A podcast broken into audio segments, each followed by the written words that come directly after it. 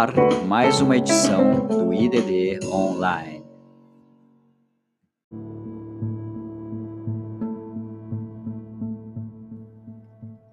E você que está escutando esse podcast, nós gostaríamos de reforçar o nosso pedido de ajuda às pessoas mais necessitadas nesse momento de enfrentamento do Covid-19.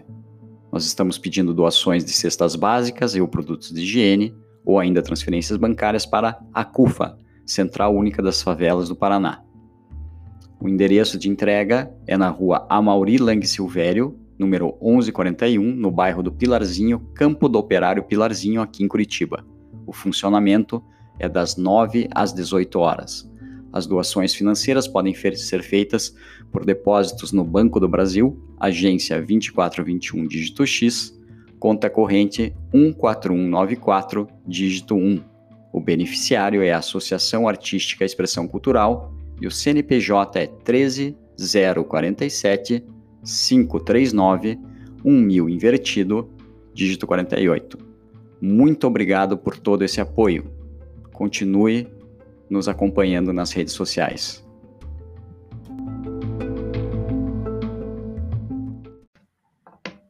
Boa noite a todos.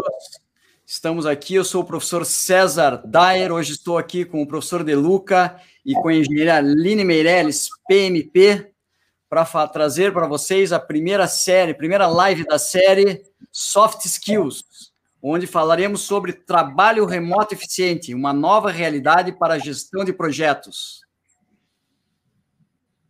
Professor De Luca, faça a apresentação da nossa querida convidada. Vamos lá, então.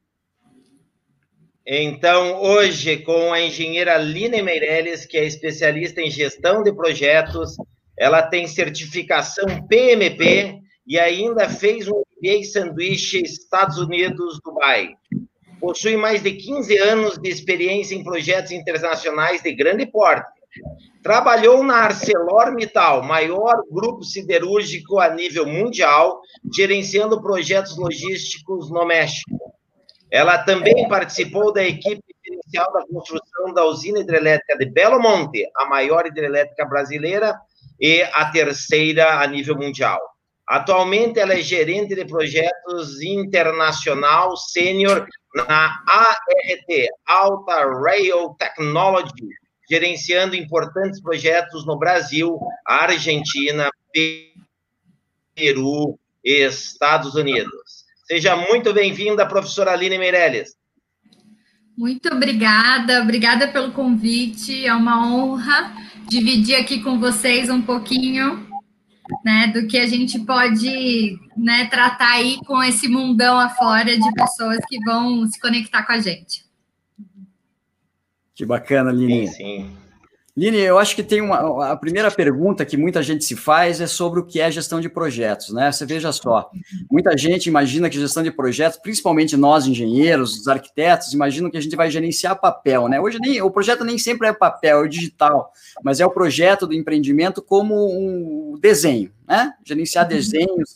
Aí o pessoal acaba pensando já no BIM, que está muito em voga hoje. E, e, não é bem isso, né? Eu queria que depois você desse uma explicada nisso. E uhum. também eu já vou fazer um gancho que é o seguinte: quando a gente está lá na faculdade de engenharia, a gente pensa em gestão, na parte de gestão, a gente aprende algumas técnicas, né? Algumas ferramentas, não são nem técnicas, ferramentas. Como, por exemplo, na área de gestão, lá, o PDCA, 5W2H, o PERT-CPM, né? E o, uhum. e o que é realmente a gestão de projeto? Quais são as ferramentas? Como, como que isso pode ajudar para a gente ter um sucesso nos nossos empreendimentos de engenharia? Tá. É, eu vou endereçar a primeira parte da pergunta, que realmente é um fato que as pessoas confundem desenho técnico, né, design de documentação com projetos, gerenciar projetos. Né? Então, projeto é tudo que tem um objetivo único e um tempo determinado. Isso é projeto.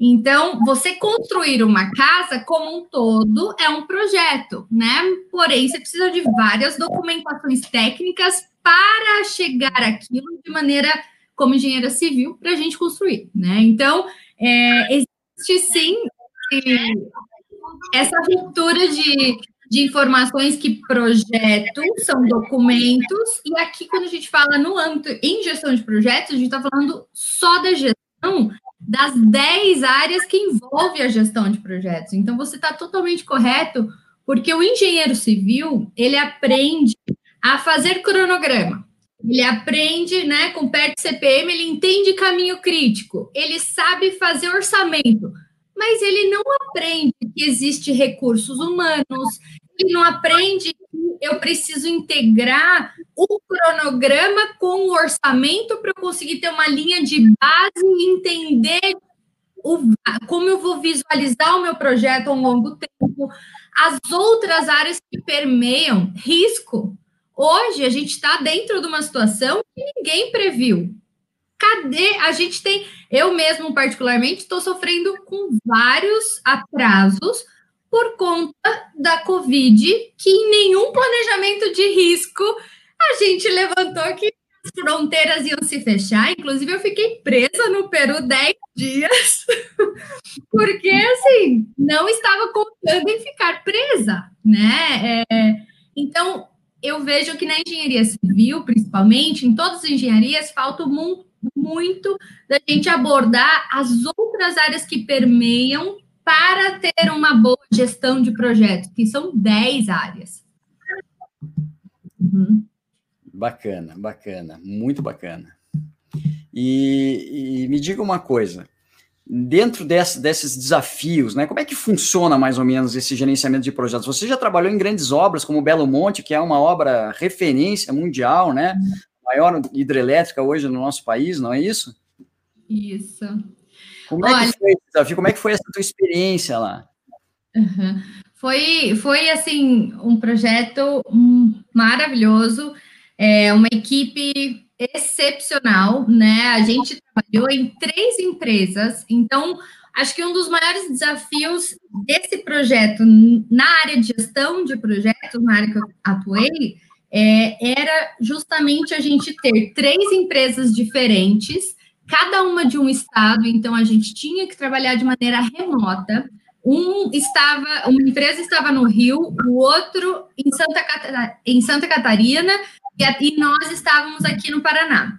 Então, nós tínhamos 300 pessoas de maneira direta desenvolvendo conteúdo técnico para o projeto e a gente tinha que alinhar isso com o cliente, que o cliente também tinha um certificador, que é quem valida as questões técnicas. Então, assim, o primeiro desafio era justamente fazer toda essa engrenagem girar, né? É, todos os técnicos, eles sabiam o que eles tinham que fazer, mas como a gente consegue comunicar que a pessoa de terraplenagem de uma empresa fale a mesma língua da outra empresa? Né? Como que a gente garante que a, a pessoa de concreto, de estruturas, de, das três empresas estão falando a mesma língua, porque lá na obra tem que chegar um documento em que eu consiga construir né? Tanto um sítio Pimental, que nós dividimos em quatro sítios, em Pimental, Belo Monte, Canal de Derivação, eles todos têm a mesma equipe construtora, também era um único, então não podia falar uma língua com um e outra língua com outro, né? Então, esse foi, eu acho, um dos desafios mais interessantes de você lidar com pessoas distantes, né? E, e ter que fazer a roda girar, ter que se comunicar, garantir equalização das informações, é, a parte técnica que todo mundo está dentro do mesmo é, dos parâmetros técnicos esperados pelo cliente, gerenciar expectativas. É, então é muito interessante quando a gente trabalha com projetos de grandes dimensões e que envolvem várias disciplinas, além de todo o conflito geográfico, né? Então foi um bom treino é, para trabalhar remoto, assim. Falando porque... já em remoto, né? Que é interessante isso, Line, porque veja só, é, hoje nós estamos numa época de, de, de trabalhar de forma remota, por conta da Covid, mas naquela época vocês já trabalhavam de forma remota. E como é que eram? As ferramentas são essas ferramentas? Vocês já tinham essas ferramentas que nós estamos usando hoje? Você vê, é muito legal essa pergunta, porque uh, a gente trabalhava em 2011, né? Em Belo Monte, foi 2011, 2012. E naquela época não tinha é, essa facilidade da plataforma que hoje a gente está vendo, YouTube, assim, não, não que não existia, mas e sim que era um pouco mais limitadas o acesso. Então, eu lembro que a empresa tinha que comprar um sistema de conferência e ambos os pontos tinham que ter esse sistema, senão a gente não conseguia conversar entre as empresas. Não, eu não lembro da gente conseguir compartilhar informação, tipo apresentar tela. É, tinha estrela, a gente tinha né, que agendar com antecedência, mandar um número para ligar. Então, assim, é muito interessante como você vê, 2011, 2020, 10 anos atrás, hoje, facilmente, pelo meu celular, eu consigo agendar uma reunião, estou vendo.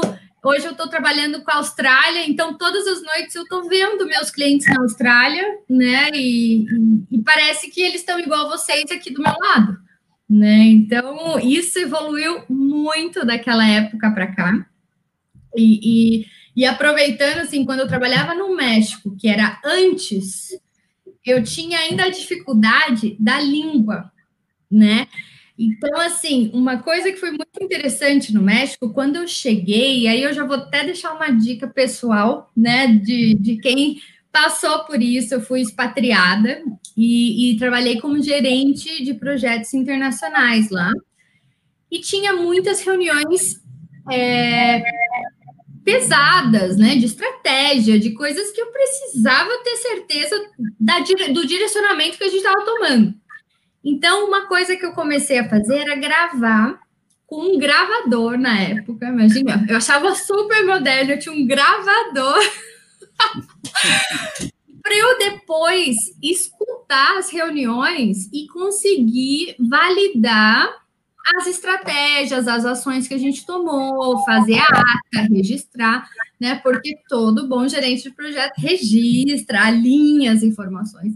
Então, é, eu não falava um espanhol fluente na época, e então a minha primeira ação para garantir a qualidade das minhas entregas pessoais foi ter essa, essa rotina de gravar as reuniões e validar.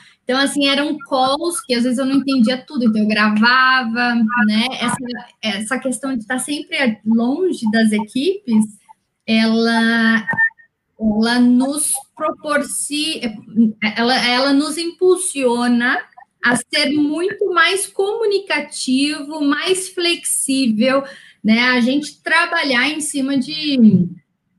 É, realmente de sensibilidade e observações, né? Senão a gente tá dança em, no entendimento das coisas. Uhum. E, e, como é que funciona essa parte de, de projetos? Existe uma linha, assim, vamos dizer assim, algumas é, trabalhar com a parte de RH, com a parte técnica. Como é que é? Tem alguma divisão básica nessa área de gerenciamento de projetos? Não. Então, na, na, área de gerenciamento de projetos, nós temos 10 áreas de atuação, né? São recursos humanos, custo, tempo, escopo, comunicação, é, aquisições, integração, qualidade, riscos e faltou stakeholders, certo? Então, são as 10 áreas que a gente trabalha. Então, é, sim, nós temos boas práticas, processos que nos levam num direcionamento de como a gente pode é, aportar cada um desses processos para estimular a assertividade em projetos né? Foi por isso que o PMBOK nasceu, a, a, o PMI, todo esse conceito de gestão de projetos, ele, o objetivo único dele é aumentar a assertividade em projetos. Então, dentro dos 47 processos que existem hoje no PMBOK, você não vai aplicar todos para qualquer projeto. Porém, se você entende a necessidade e o, os ganhos, o que cada processo desse traz de retorno para a gente, aí sim você consegue pelo menos estimular a consciência de quais os pontos são fundamentais para você seguir no seu processo. Né? Então, assim, as, as pessoas têm um pouco de receio de falar que o, PM, o PMI o, né, traz muita burocratização. Eu vejo que você não precisa fazer nada duro, né? Tipo, ah, eu só vou fazer dessa forma. Não, você pode sim levantar é, o mais importante é você entender os benefícios daquilo. Então, eu entendo que mapear os meus riscos vão me ajudar a pensar né, em o que pode acontecer no meu projeto. Mais do que isso, eu sei que depois de mapear os riscos, tem um processo de como a gente vai responder aos riscos.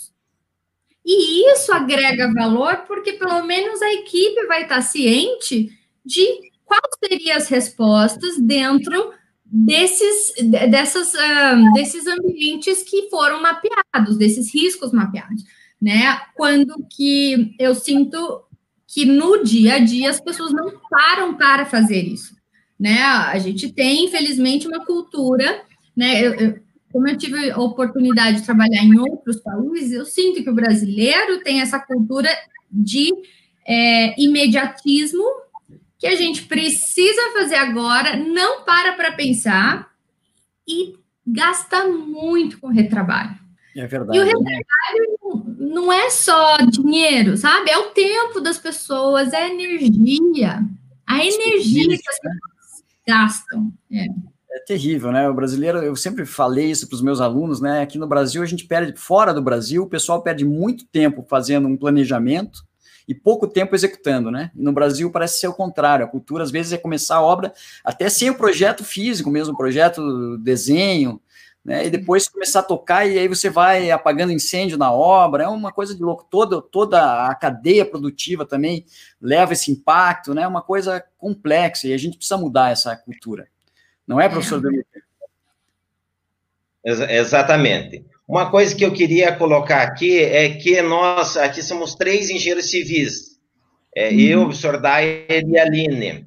E na nossa cabeça, certo? Atualmente isso vem mudando bastante. Na nossa cabeça, projeto são as plantas. Agora, como você começou falando, tem essas mudanças.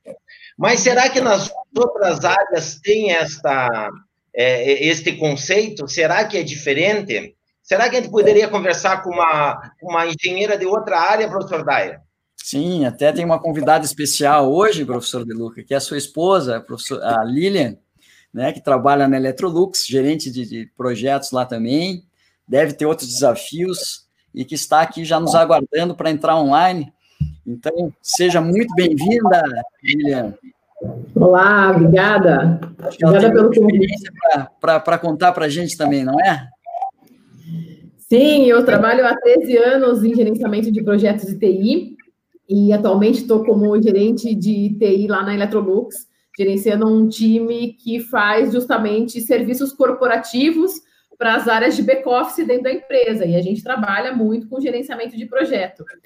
E os skills, enfim, é, acho que em TI é uma questão mais consolidada, que a gente já tem um framework né, mais adaptado, no sentido de escopo, requisito de negócio, é, a própria metodologia de desenvolvimento, teste, daí sim uma implementação. Então, é um pouquinho diferente o conceito do gerenciamento é, de projeto na engenharia civil, né, nesse sentido de framework das etapas. Mas os soft skills para o profissional, o gerente de projeto, praticamente são os mesmos, porque a gente passa, permeia por todas essas áreas que a Aline comentou já, é, tendo que gerenciar as pessoas, os stakeholders, as prioridades, o custo, né? Em TI, isso é muito importante. É, então, nesse cenário, precisa-se de muita habilidade de comunicação, é, abertura para entender o negócio que muda muito rápido, né? Por exemplo, uh, vocês me corrijam, mas na engenharia civil desenhou, fez o, o, o desenho da casa, mais ou menos é aquilo que vai acontecer. Na engenharia de software é um pouquinho diferente. De repente tem um insight novo que quer uma funcionalidade no meio do caminho. Então não vai sair exatamente aquilo que foi projetado, porque as, a, a, os diversos stakeholders conversam muito no sentido de ir aprimorando ali. Mas tem sim um drive da onde se quer chegar. Então é, é, bem legal e a gente também aplica na, na parte de engenharia da computação, em TI, todos os conceitos é, que foi comentado aqui, olhamos as nove áreas também de gerenciamento de projeto, é bem utilizado lá o PMI. Que legal, que legal, mas não é, não é bem assim na engenharia civil, tem muita mudança no caminho, eu acho que em tudo que é área, é, da nossa cultura e ir mudando no meio do caminho, é diferente de uma cultura é, alemã, que leva anos projetando e constrói rapidamente, mas daí sem mudanças, sem essas, essas questões. Eu vou aproveitar que a Lilian, ela fez um, um adendo aqui, professor. Até o Bruno, o Bruno Soares de Carvalho está aqui conosco, já está fazendo até uma pergunta aqui, eu já vou colocar ela daqui um tempo para a gente poder trocar uma ideia mas o Bruno vai falar justamente sobre essa experiência de construções industrializadas que vem a calhar nesse momento também, né? Para diminuir esses problemas, para que a gente possa ter um planejamento melhor. Mesmo porque no Brasil, agora, na época do Covid, nós tivemos aí duas empresas, né? Três empresas, na verdade, que têm o meu conhecimento, né? A Hack Engenharia, que até o Carlos German está lá no, no Rio de Janeiro agora, entregando a obra em 40 dias, vai estar conosco na sexta-feira fazendo uma masterclass para os nossos alunos. E o Bruno que tem essa visão, né? Falando aí sobre a, própria. Nós fizemos uma live na semana passada, não é? Com o pessoal da Tec Verde, que, junto com, com uma empresa de Santa Catarina, entregaram um hospital em 40 dias em São Paulo, um modelo de construção industrializada, e acho que a gerência de projetos tem muito a ver com isso aí. Tem. Hum. É, exatamente, o Brasil vem mudando a cultura, como nós conversamos nas outras lives esta inércia cultural que tem o Brasil, mas que com certeza aí com essas iniciativas é, a, a, cultura se, vai, vai se mudando e a gente vai melhorando. É, eu queria aproveitar um gancho aqui, certo? É, já foi feita a apresentação da Lilian, e tem uma coisa que ela nem colocou na apresentação dela, que ela fez um mestrado é, na área da administração com foco em trabalho remoto em home office. E o tema da nossa live de hoje é trabalho remoto eficiente, uma nova realidade para a gestão de projetos. Então, eu gostaria que a Lilian pudesse comentar um pouco sobre as dificuldades, as oportunidades, é, esta nova realidade na, na, gestão de projetos em home office. Legal. É, então, o meu trabalho foi sentidos e significados da prática de home office. Eu faço home office desde 2009, só para contextualizar um pouquinho, quando eu estava grávida da minha primeira filha e teve um surto também, que foi a gripe H1N1, e eu fiquei 45 dias por conta de risco trabalhando remoto. Então, foi um dos, dos cases no setor financeiro. E o que, que a gente vê, né? Existe esse distanciamento físico, mas a proximidade com as ferramentas de colaboração é muito maior. Então a gente acaba entrando até na casa das pessoas, no escritório das pessoas, conhecendo um pouco mais da intimidade e criando outros tipos de vínculo. O que que isso agrega ou exige de nós na, na questão de soft skill como profissionais, né? Uma questão de comunicação diferenciada, onde não é qualquer momento que eu tenho um colaborador na minha equipe, eu vou lá coloco uma ligação em vídeo. Será que ele pode me atender em vídeo naquele momento, né? Talvez seja mais adequado fazer um call ou perguntar se ele pode falar e etc.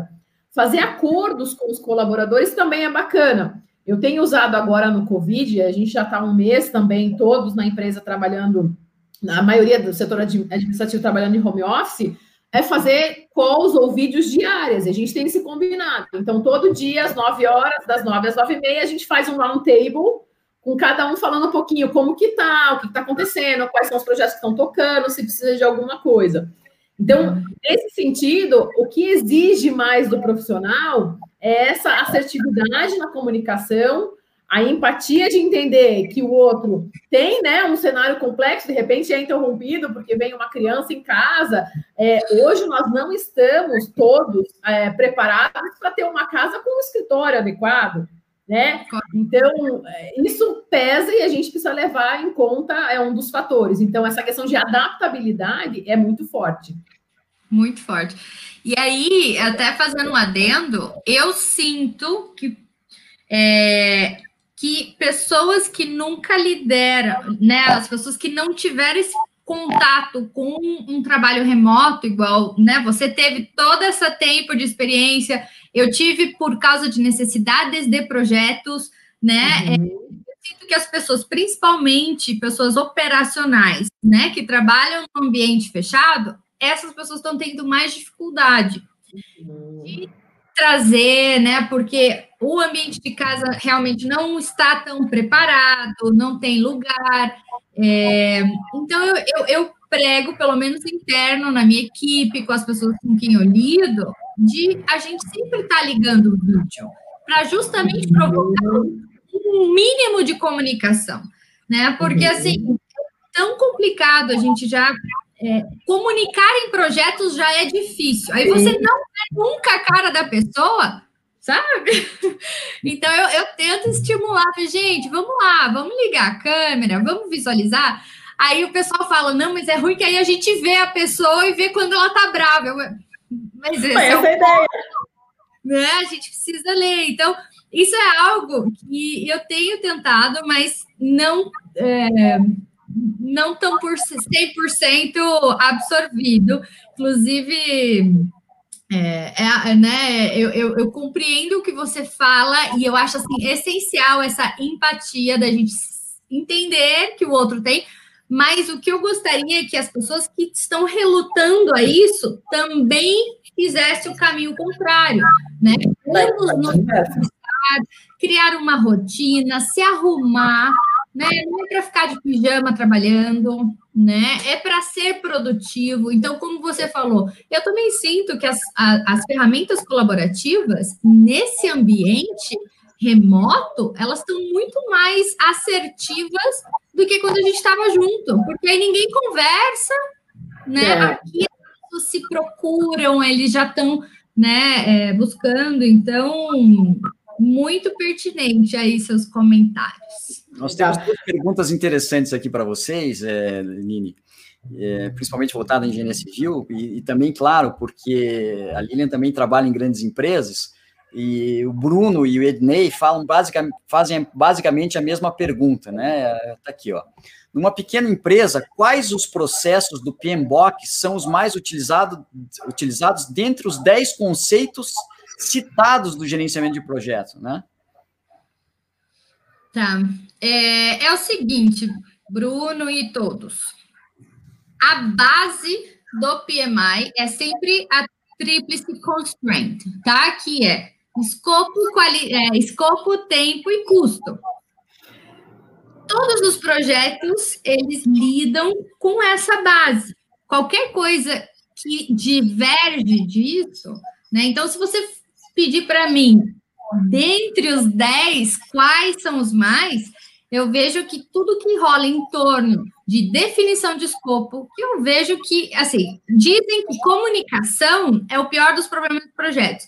Essa comunicação é tudo que a gente realmente não encaixa uma vez que a gente está desenhando o escopo, né? Por, por falta dessa comunicação. Então, isso, isso é, uma, é um dominó, né? A, a, falta de comunicação não ajuda a gente a alinhar escopo, alinhar expectativas, é, comunicar de forma clara resultados, processos, enfim. Então, se é para ser objetivo aqui nas, entre as 10, foque na tríplice constraints, na restrição tripla, que é escopo, tempo e custo né? E, e como você conseguir alinhar isso o, de uma maneira mais clara, envolvendo os stakeholders, garantindo assertividade nas definições, principalmente nas expectativas.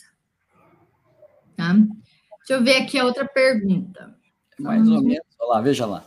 Uhum. Você tá vendo a mesma linha. Falamos projeto. muito de gestão de projetos em obras grandes. Como conseguimos aplicar essas ferramentas para otimizar as pequenas obras? Muito boa, Ednei. Então é o seguinte: em pequenas obras, você é, vai ter uma linha de base, porque você precisa ter um escopo no mínimo definido e um custo. Você vai falar que você vai gastar mil reais. É uma obra de reforma, a gente vai gastar mil reais. O que, que é definição de escopo? O detalhamento de cada um desses itens que vão englobar esses mil reais. O que, que é qualidade? Eu entender que cada item que eu vou escolher, ele está adequado às minhas necessidades. É, eu preciso estimar um tempo, porque isso impacta diretamente no meu custo, né? Então, eu vou gastar esses mil reais ao longo de dez meses, ou eu vou gastar mil reais em um mês só?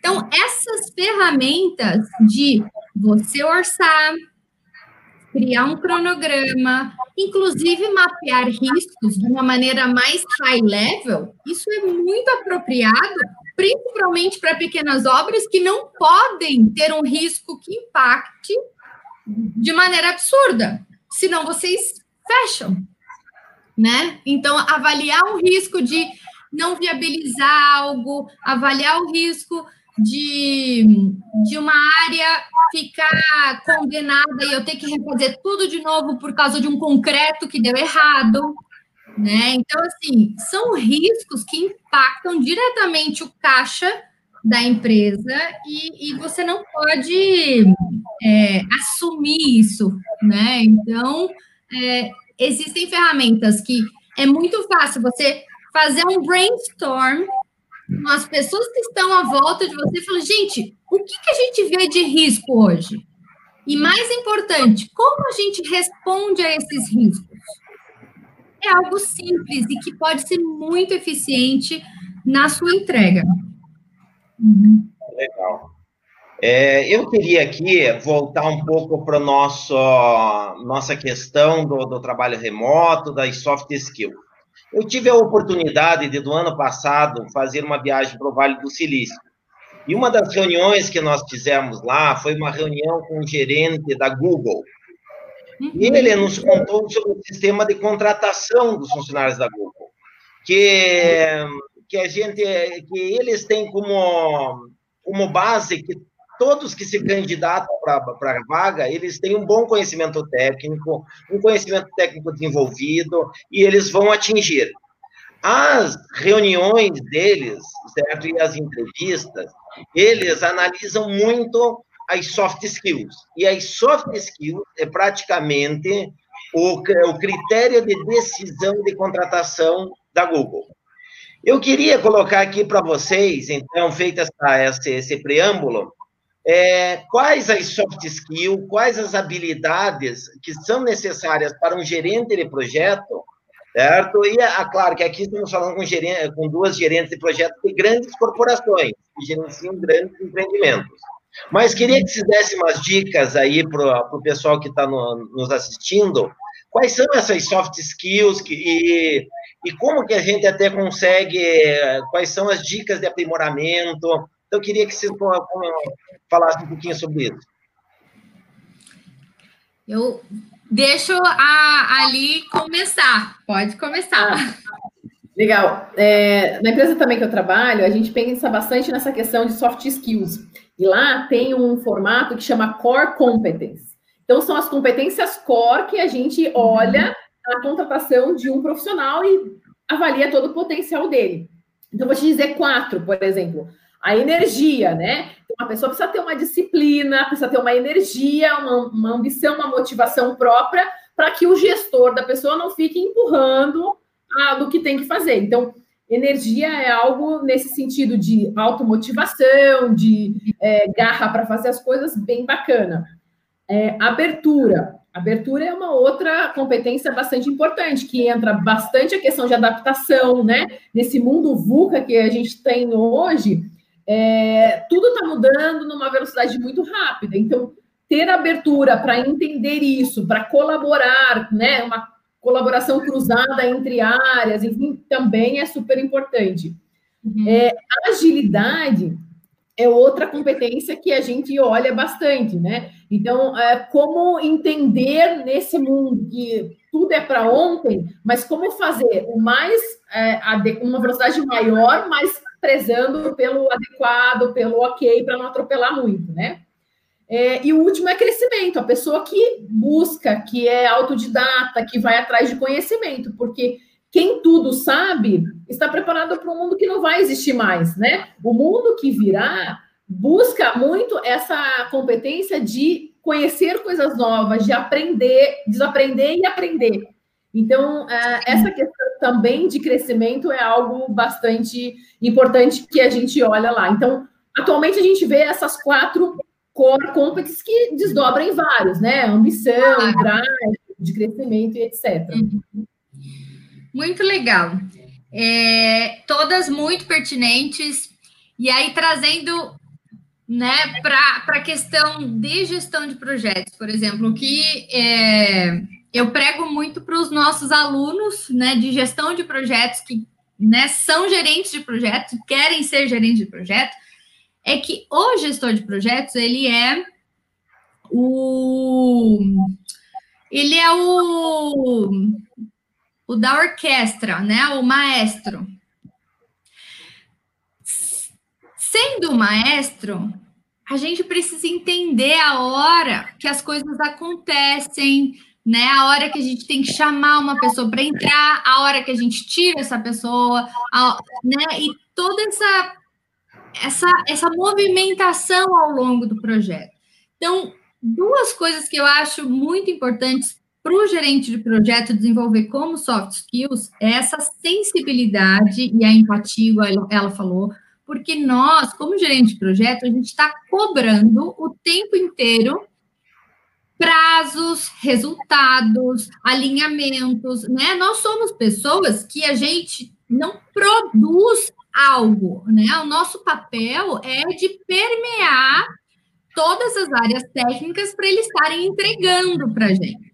Então, convenhamos que não é qualquer patada que você pode dar que você vai conseguir retorno, né? E, e, nisso é muito interessante que eu tenho uma história lá no México. Quando eu fui para o México, é, eu era nova ainda, mas eu fui treinada em cross culture pela ArcelorMittal. E cross culture é justamente essa questão de você entender o comportamento das culturas em volta, né? Então a gente teve todo um treinamento sobre isso e tal. E eu sempre fui muito direta. Lá no México, eu fiquei com uma fama de ser grossa, por ser direta. Porque o mexicano, ele tem uma fala, um jeito de trabalhar menos direto. Ele faz o e-mail, se eres tão amável, me poderia conceder um pouco de seu tempo. Sabe assim, não é uma coisa igual ao americano, tipo assim, Lili, qual que é o resultado disso? Né? Então, assim, isso, eu demorar perceber que as pessoas me interpretavam de maneira errada causou é, impacto negativo no meu projeto.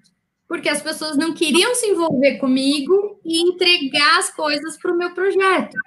A gente está sempre competindo com recursos. Existem vários projetos em todas as corporações o tempo inteiro. Então, o gerente de projeto ele está sempre competindo pelos mesmos recursos. E convenhamos, se a pessoa tem uma, né, tem uma conexão com você, ele vai querer estar com você, entregar as coisas no seu projeto.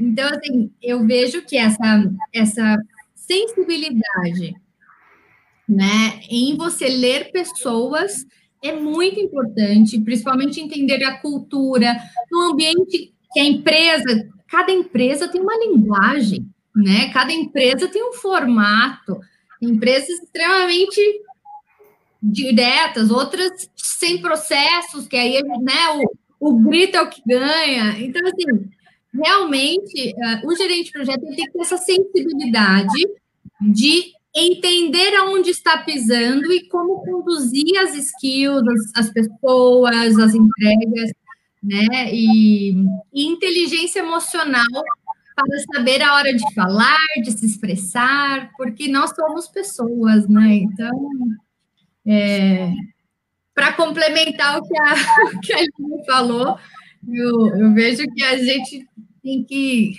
aprender a lidar com humanos, com gerente de projetos. Uhum. Só complementando. Aqui, Lili? Só comentar um, um, caso bem legal. Quando eu fiz a gestão de projetos, o meu MBA em gerenciamento de projetos, um dos professores, André Barcauí, criou um livro chamado Gerente Também é Gente, bem nessa linha. Então, recomendo a leitura para todas as áreas, porque isso não é para engenharia da computação, civil, etc. É um livro super fácil de ler, bem bacana, que retrata exatamente isso que você está comentando. O gerente também é gente, lida com gente, né? E precisa fazer com que as pessoas entreguem algo para ele que ele não tenha uma legitimidade de chefe dessas pessoas, né? É, é uma liderança funcional que precisa, né? Então, não é uma liderança hierárquica, mas é uma liderança funcional que ele precisa exercer. Então, completamente de acordo que essa é uma das características fundamentais do gerente de projeto, com certeza. É engraçado, né? O gerente de projetos, às vezes, ele, ele, passa, tem uma visão, né, de que o gerente de projeto é o feitor, né? Lá vem aquele cara que vem me cobrar, vem me perturbar, e ele não consegue enxergar isso como uma equipe, né? Eu, eu vejo muito isso, né? E é muito interessante, porque hoje, né, dentro dessas soft skills, justamente é, é, trabalhar em equipe é algo muito importante, né? Muito importante para você ter sucesso num projeto.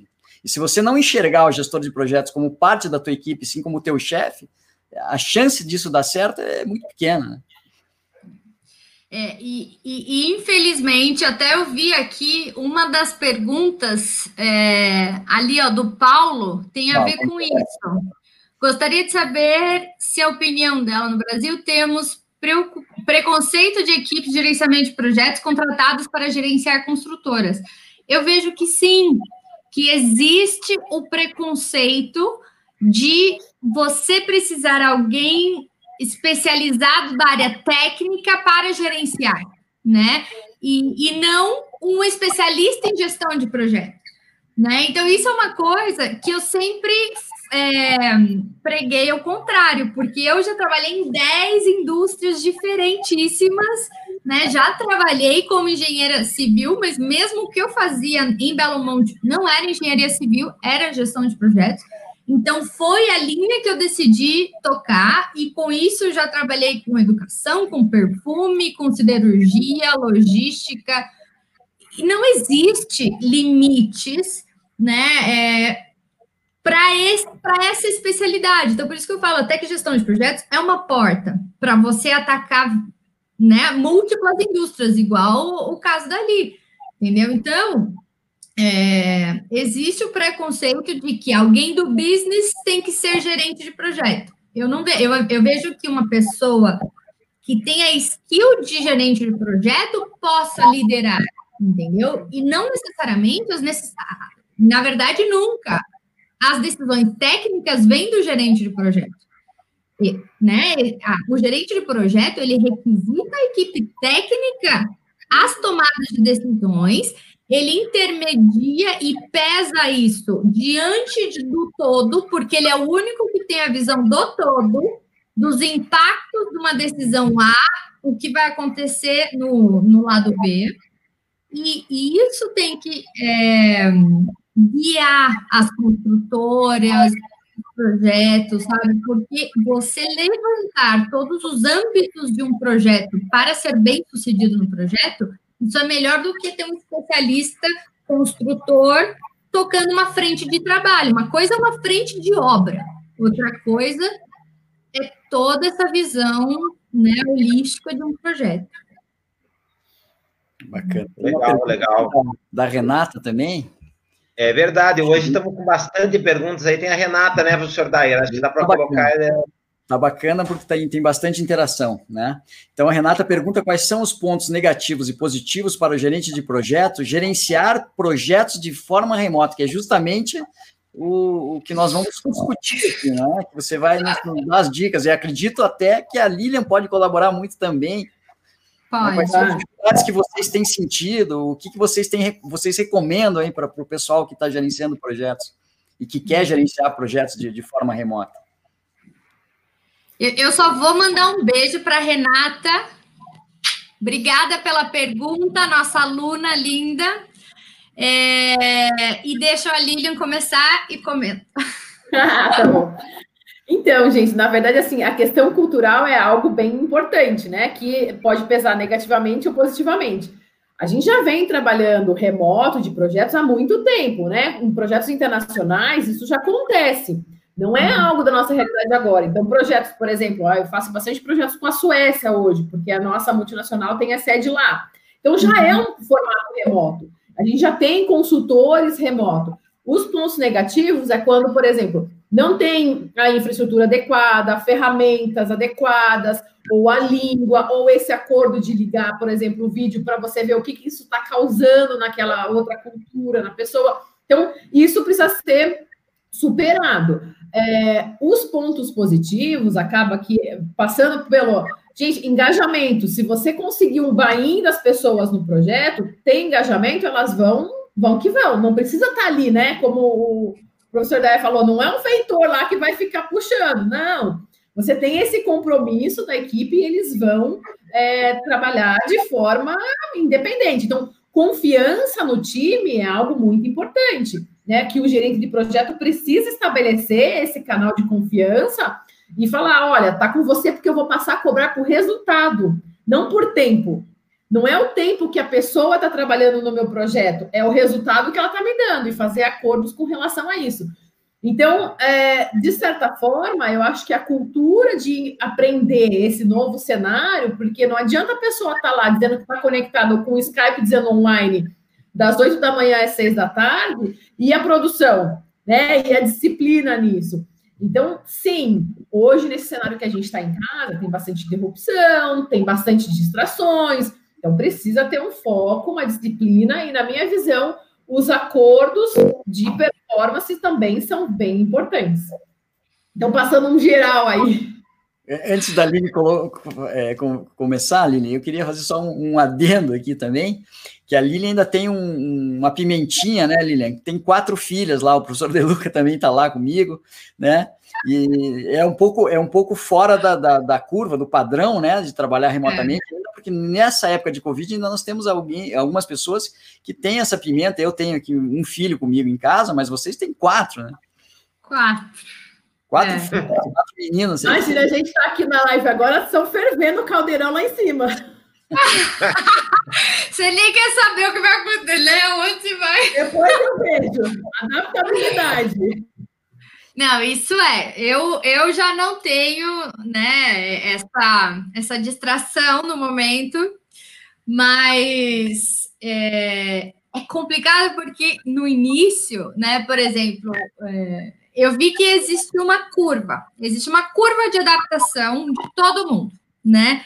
Então, os pontos negativos foram justamente o afastamento da equipe, e diz: se você não se propor a conversar com as pessoas que não estão diretamente, é, né, precisam tipo responder para você o tempo inteiro, você vai estar tá perdendo todas essas conexões, né? Então, assim, é, o, eu, o lado positivo disso que a gente tem que observar é nós temos que começar a ser mais flexíveis, mais ativos em direção a relacionamento de, de, de pessoas no trabalho, né? É, você precisa ser o provocador. Não espere os outros virem até você, né? Independente do seu cargo, da sua área, né? Preze pelo relacionamento dentro da empresa.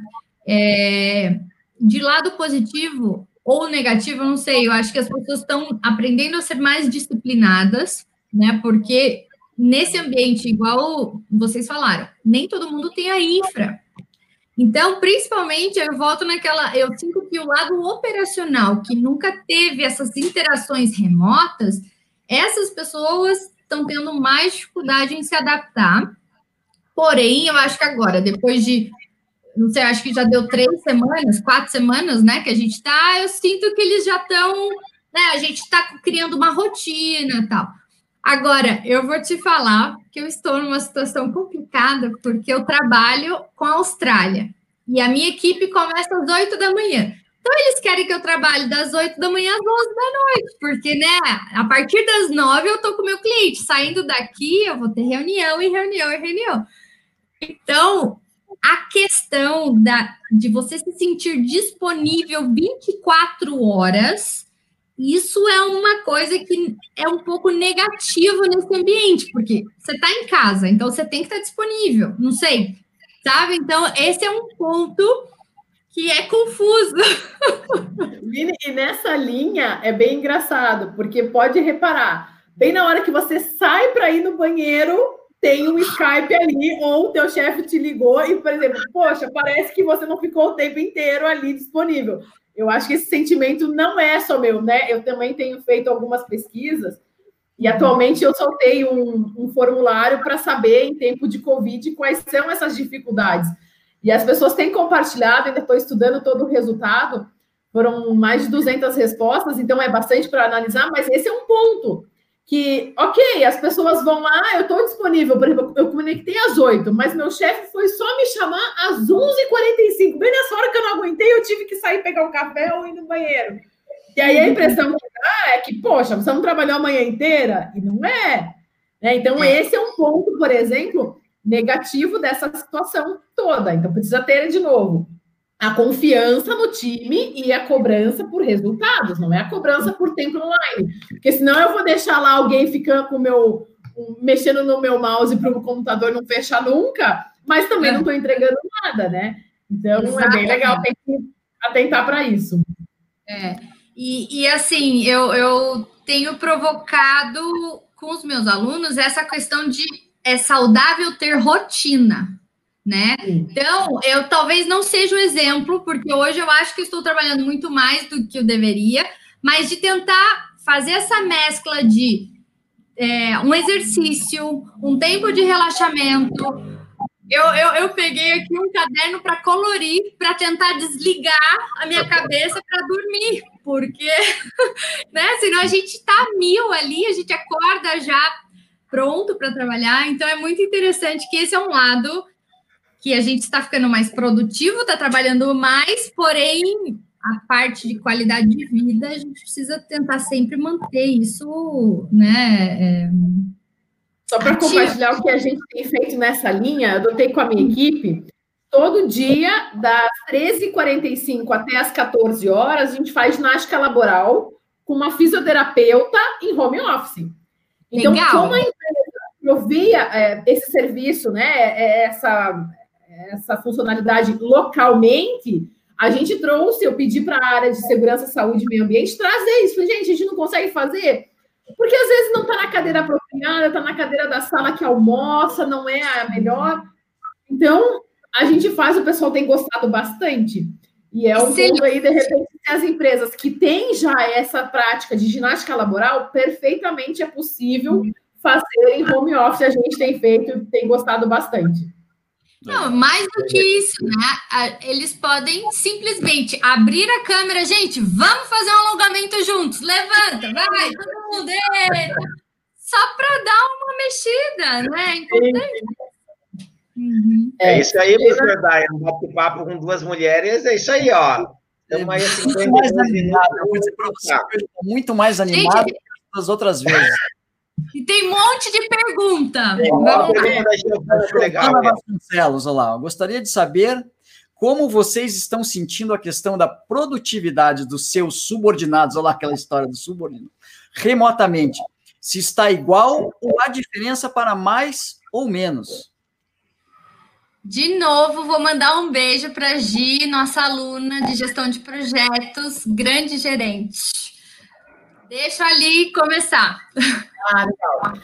Gente, no, no, meu caso, o meu time, a gente já tinha, assim, ah, uma vez ou outra alguém precisava é, ir no médico à tarde. Ah, então vou aproveitar, vou trabalhar de casa, porque daí o meu tempo de deslocamento é menor. Então a gente já tinha essa cultura não intensa como estamos agora, que agora é full, né?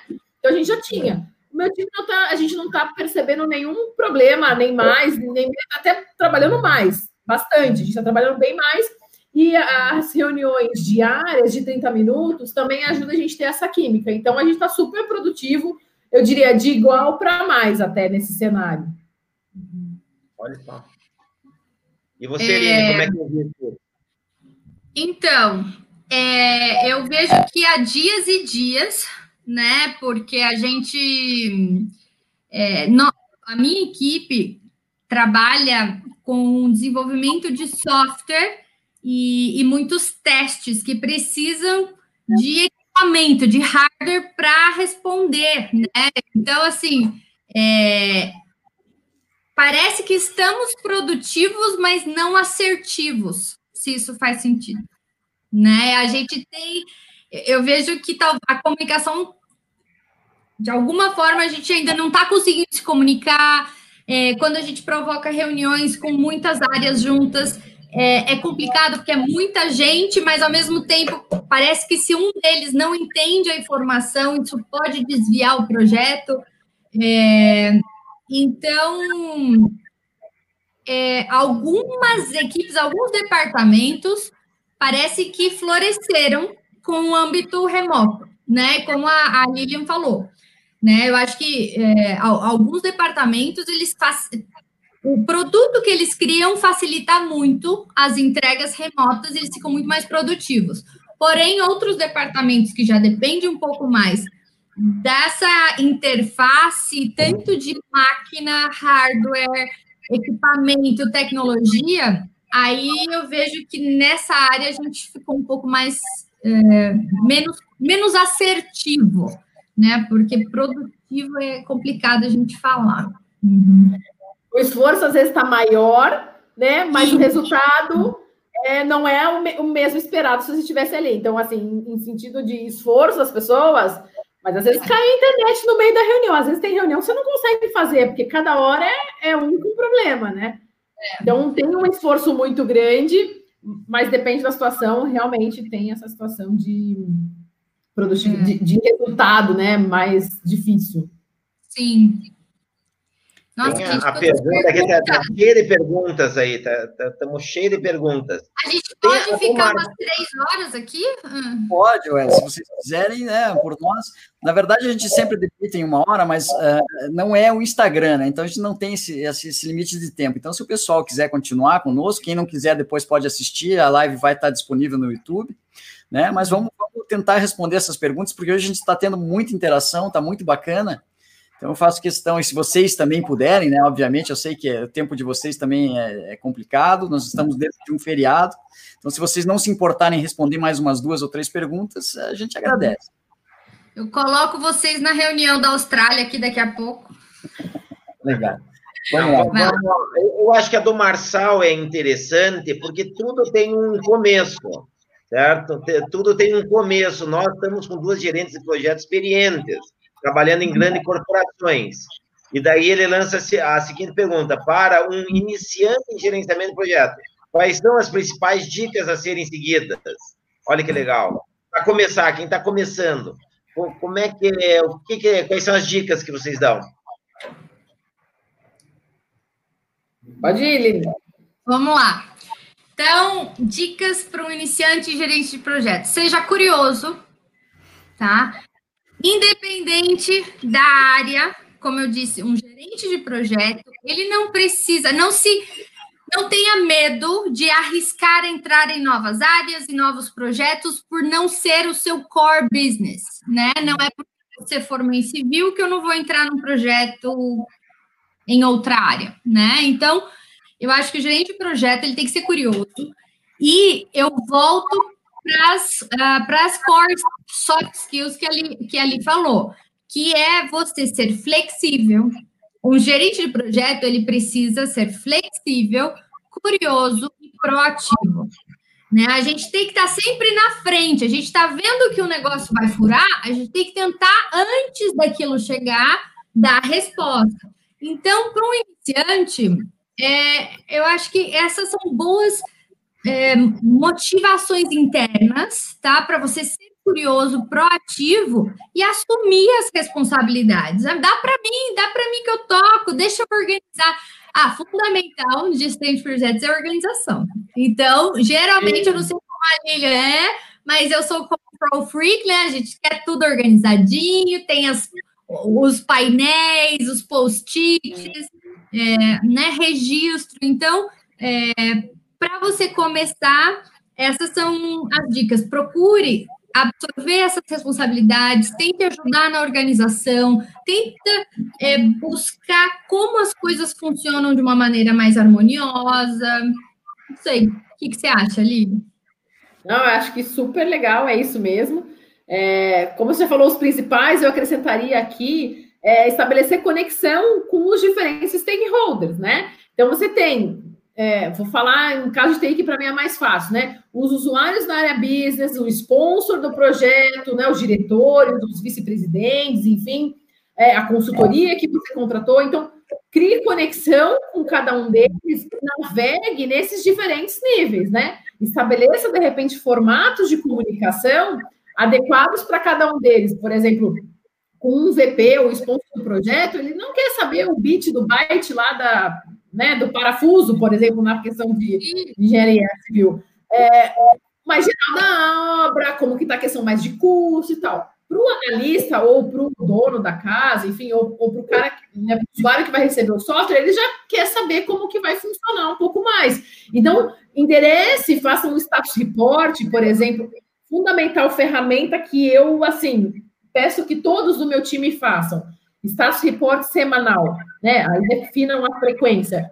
É, o status report semanal, no one page report, que eu chamo, é uma página, e não sei se a gente pode, professor, dar de repente colocar um link de algum modelo para claro, eles. Claro, claro, muito interessante, sem dúvida.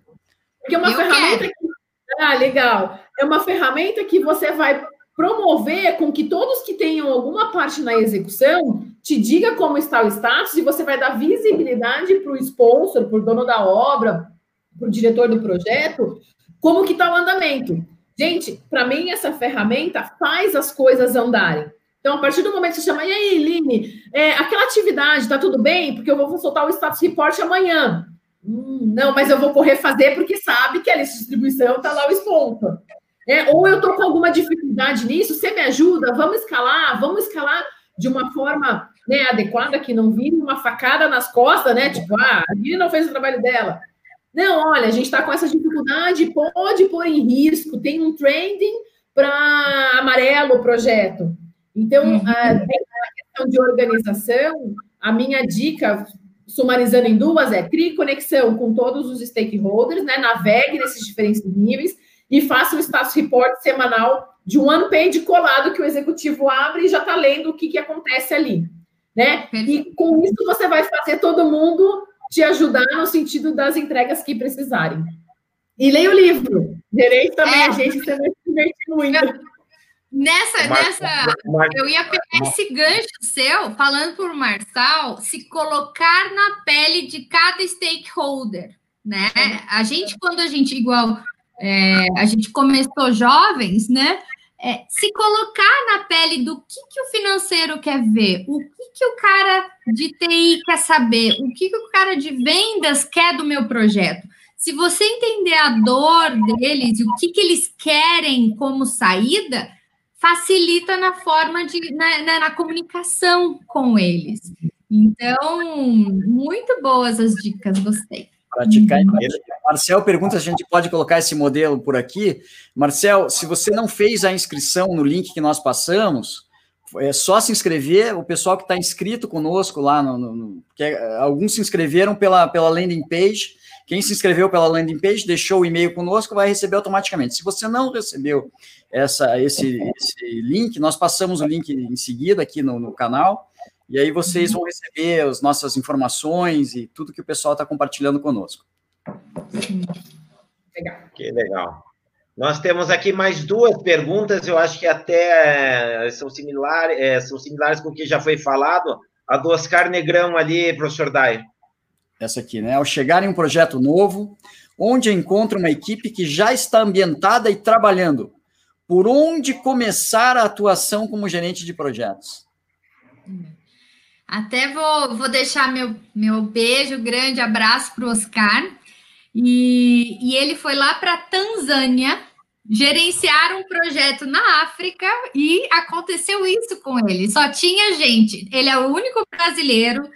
A maioria, acho que tinha muito chinês, pessoas que não são English speaker, falando inglês com aquele sotaque indiano, sotaque chinês. Sotaque... Então, imagina que situação, foi muito interessante. É, então, vamos lá. Não sei, Lilian, quer começar? Não, pode ir, engata, pode ir. Engata. É, realmente, o, eu vejo isso similar a explorar liderança, né? Quando a gente quer é, buscar essa posição de liderança, uma dos conceitos que, que os estudiosos trazem é que você chegar primeiro a entender o entorno antes de querer se posicionar por cima, né? Então eu acho que nesse primeiro momento e fazendo parcerias, entendendo a visão de cada um, investigando, trazendo essa sondando o terreno, né? Eu acho que assim, o melhor jeito da gente começar é sondando o terreno, com humildade, conhecendo.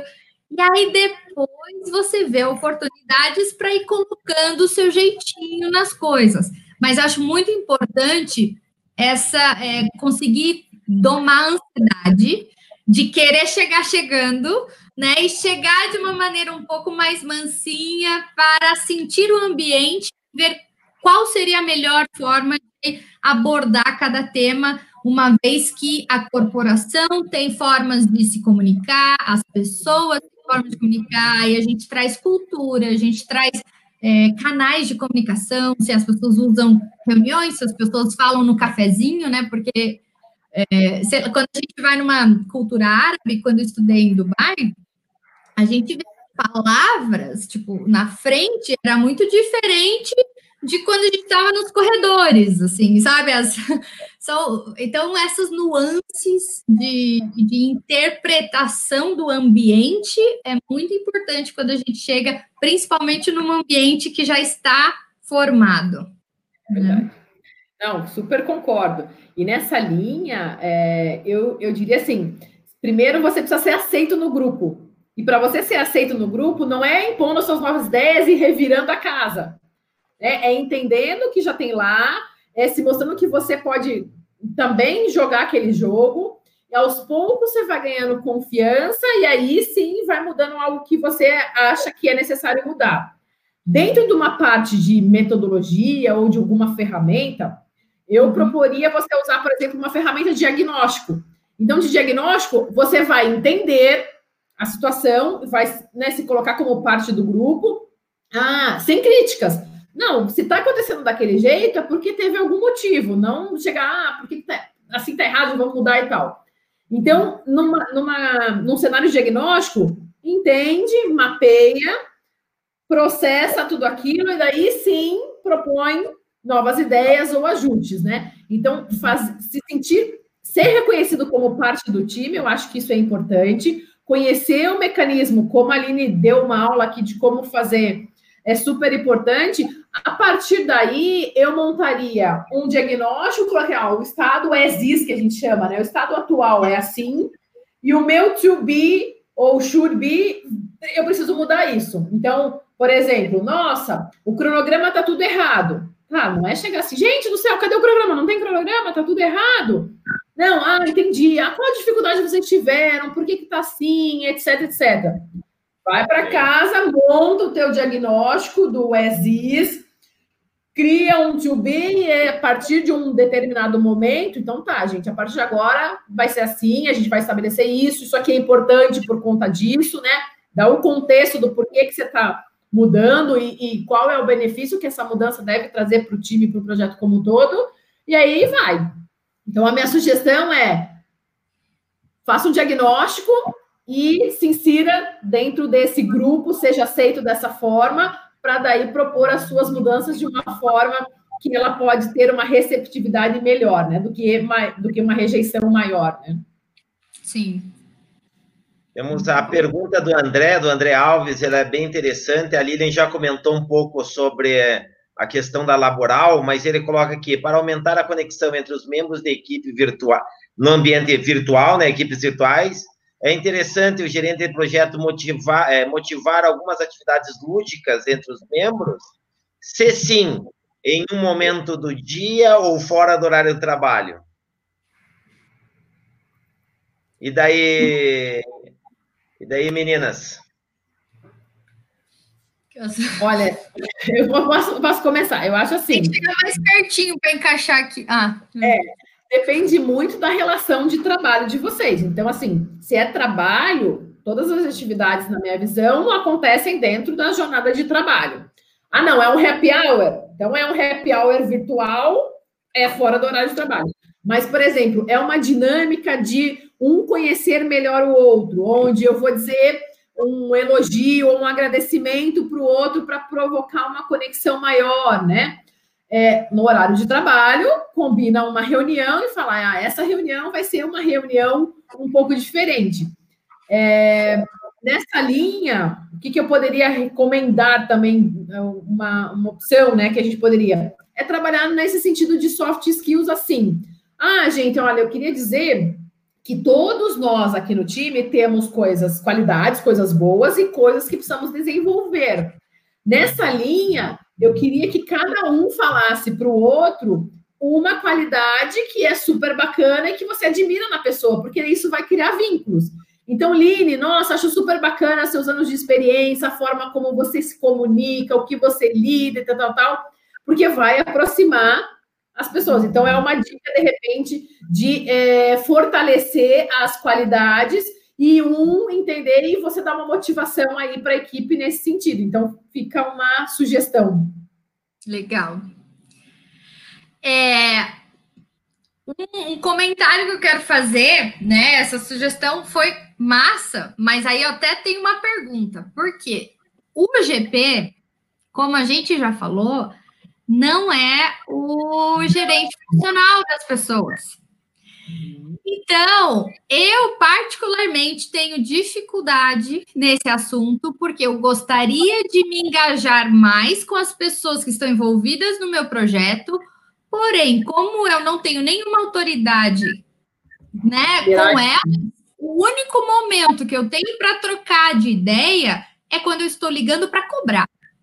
Então, fica complicado, entendeu? Então eu gostaria mesmo, eu achei muito legal essa pergunta, inclusive eu vou propor na minha próxima reunião de projetos se a gente pode pelo menos fazer um ponto de 10 minutinhos só para falar besteira, para se conversar, para gerar essa gratidão, reconhecimento, porque ah, como gerente de projeto, eu não tenho ações é, subordinadas, né? Eu não tenho subordinados para colocar isso, né? Porém, eu acho muito importante, de alguma forma, eu, como gerente de projeto, motivar isso. Que legal, que legal. Professor Dyer, eu acho que. Acho que podemos. Eu acho que foi muito bom, muito produtivo. Não sei se alguém quer fazer mais alguma colocação. Eu quero agradecer muito a vocês pela participação que e disponibilizar o tempo de vocês conosco, né? A gente sabe que é um dia complicado, né? Feriado, Lilian aí com, aceitou o nosso convite aí de última hora, né, Lilian? Mas a gente não podia deixar de incluí-la no, no, no, nessa live pela tua experiência também, muito querida por aceitar. E, e, na verdade, o que eu, a gente vê da, da, parte de gestão de projetos, a gente tem até a pós lá que a Aline coordena conosco, que a gente, é, além da gestão de projetos, a gente ainda tem né, a, o, o, apoio da, das filosofias de Lean, de BIM junto, né, porque são complementares mas uhum. é que o que a gente quer fazer é uma mudança muito grande na engenharia civil, né? O grande problema que a gente vê hoje é a qualidade das nossas construções, problemas que a gente está tendo, muitas patologias, né? Patologias não é a palavra correta, é patologia, muitas manifestações patológicas, quedas de estruturas, falta de manutenção. Isso realmente é um reflexo do, dos problemas que nós temos justamente nessa parte de gestão. A gente vê muito que a parte de projetos tem uma influência muito grande nisso, né? Porque tudo aquilo que é muito bem planejado e controlado, né, em cima daquilo que foi planejado, você realmente geralmente tem sucesso, não tem desperdício, você não tem grandes problemas de, de, de, de é, problemas com, finan com finanças, né? E você acaba tendo atendendo o prazo e principalmente atendendo aquela necessidade do cliente. E lembrando que o cliente da engenharia sempre é a sociedade, né? Nós estamos aqui para dar retorno para a sociedade, para melhorar a qualidade de vida das pessoas, assim como os médicos estão fazendo por nós hoje, nos salvando muitas vidas, né? E é justamente nessa linha que nós temos que pensar, num lado mais humanitário. Eu tenho dito hoje, meu mantra é humanize-se, né? né? Em épocas de Covid, mais ainda, né? Nós precisamos trabalhar de forma humanitária. E as soft skills, para quem não sabe o que são soft skills, existem as hard skills e as soft skills. As hard skills são as competências técnicas, né? E as soft skills são justamente essas competências pessoais, né? As competências que estão ligadas a esse interrelacionamento, a forma de se portar, de empatia, né? E justamente nesta linha, amanhã nós vamos ter aqui mais uma, uma live de soft skills com, com o engenheiro Kirk Moreira, que é um engenheiro também, e que vai falar justamente da parte de comunicação, né? Que vocês falaram tanto, como é importante você saber se comunicar, né? E ele foi atrás, porque ele também tinha muita dificuldade, ele vai contar um pouco dessa história, e ele foi trabalhar a programação neurolinguística e vai contar um pouco de como aplicar isso dentro da engenharia civil, que é muito legal. E o Bruno Soares de Carvalho vem com a parte de industrialização da construção, com experiências dele, dentro da própria construtora, com a filosofia Lean, com construção modular. Então, vai ser muito interessante amanhã. Nós temos duas lives muito interessantes. Convido a todos a participar. Mais uma vez, eu gostaria de agradecer aqui a, a participação da Aline por aceitar nosso convite, por disponibilizar esse tempo dela, porque a gente sabe que ela também tem é, projetos aí acontecendo. Aqui no Brasil é feriado, na Austrália não é. Daqui a pouquinho ela já vai entrar numa outra reunião. A Lilian né, também deixou as filhas lá, as quatro filhas, sabe Deus o que estão fazendo, né, Lilian? Espero que esteja tudo bem, né? Vamos torcer que esteja tudo ok. E uma última coisa que eu gostaria de falar para vocês é que é o seguinte, né? Tem muita gente, como eu acabei de dizer, que está se esforçando para trabalhar por nós, para nos ajudar num momento tão difícil e tem pessoas que, infelizmente, não têm as mínimas condições nesse momento, nem de fazer um bom isolamento, não tem condições de saneamento, não tem condições de higiene e muitas vezes nem comida para se alimentar. Então, o que nós estamos pedindo como contrapartida dessas lives gratuitas que estamos promovendo, dessas ações que nós fazemos, o IDD sempre fez ações beneficentes, mas mais do que nunca agora nós precisamos disso, precisamos do apoio de vocês, é que vocês procurem as CUFAs dos estados de vocês, né? A CUFA é a Central Única de Favelas, tá? E doem comidas, alimentos ou até, eventualmente, doações financeiras se vocês não puderem se deslocarem até lá. Equipamentos de higiene, álcool gel. Tem muita, muitas pessoas realmente necessitando nesse momento desse nosso apoio. Nós ainda, graças a Deus, temos condições de nos sustentar, né, de sustentar as nossas famílias, de nos isolar, mas temos que praticar esse lado mais humanitário. Então é isso que a gente pede, é assim que a gente se despede. Tá certo, pessoal? Agradeço mais uma vez a presença de todos vocês, né, que participaram aqui conosco e fiquem atentos e ligados nos nossos canais, que teremos mais lives aí durante essa semana. Um grande abraço a todos. Muito obrigado a todos. Obrigada. Tchau. Tchau. tchau. tchau, tchau.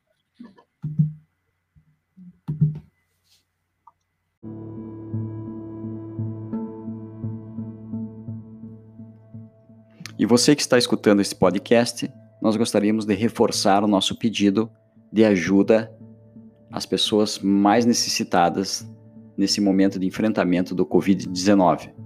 Nós estamos pedindo doações de cestas básicas e ou produtos de higiene, ou ainda transferências bancárias para a CUFA, Central Única das Favelas do Paraná. O endereço de entrega é na rua Amauri Lang Silvério, número 1141, no bairro do Pilarzinho, Campo do Operário Pilarzinho, aqui em Curitiba. O funcionamento é das 9 às 18 horas. As doações financeiras podem ser feitas por depósitos no Banco do Brasil, agência 2421 dígito X, conta corrente 14194 dígito 1. O beneficiário é a Associação Artística Expressão Cultural e o CNPJ é 13047 539 1000 invertido, dígito 48. Muito obrigado por todo esse apoio. Continue nos acompanhando nas redes sociais.